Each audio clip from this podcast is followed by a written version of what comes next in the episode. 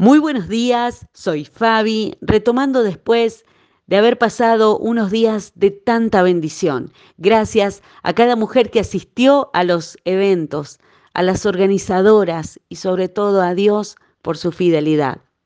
Ayer viajábamos ya de regreso con mi esposo durante toda la tarde, así es que pude observar muy bien lo que voy a contarte.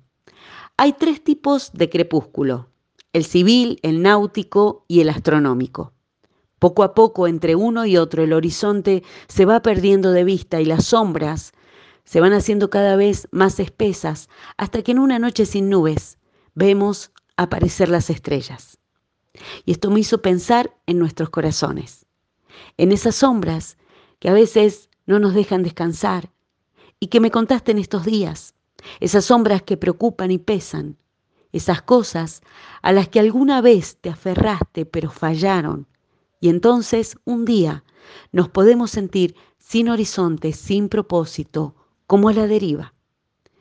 Y pensé también en una noche de crepúsculo astronómico que vivió el apóstol Pablo, encima en medio de una gran tormenta. El relato dice en Hechos capítulo 27, el próximo día, como la fuerza del vendaval seguía azotando el barco, la tripulación comenzó a echar la carga por la borda. Luego, al día siguiente, hasta arrojaron al agua parte del equipo del barco. La gran tempestad rugió durante muchos días, ocultó el sol y las estrellas hasta que al final se perdió toda esperanza.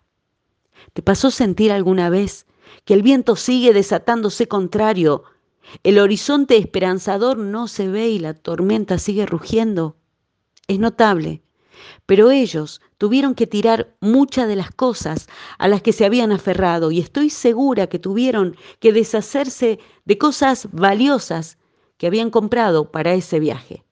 Hasta esos botes salvavidas que habían atado al barco como un buen plan de salvataje por las dudas.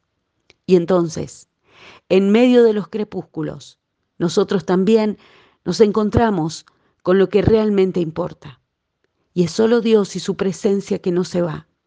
Y es solo Dios y su amor que no falla. Y es solo Dios y sus planes de bien para darnos un horizonte nuevo, un futuro, una esperanza. ¿A dónde te están llevando los vientos de la vida?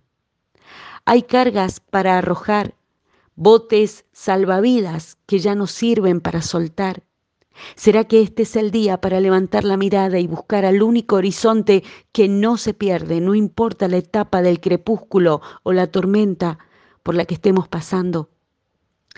El relato sigue diciendo, Pablo, y allí pone tu nombre. No tengas miedo, le dijo el ángel.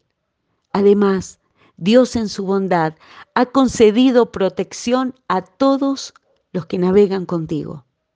Y entonces Pablo dijo, así que anímense, porque yo le creo a Dios. Que así sea también en nuestra vida, en este día, en el nombre del Señor Jesucristo. Amén.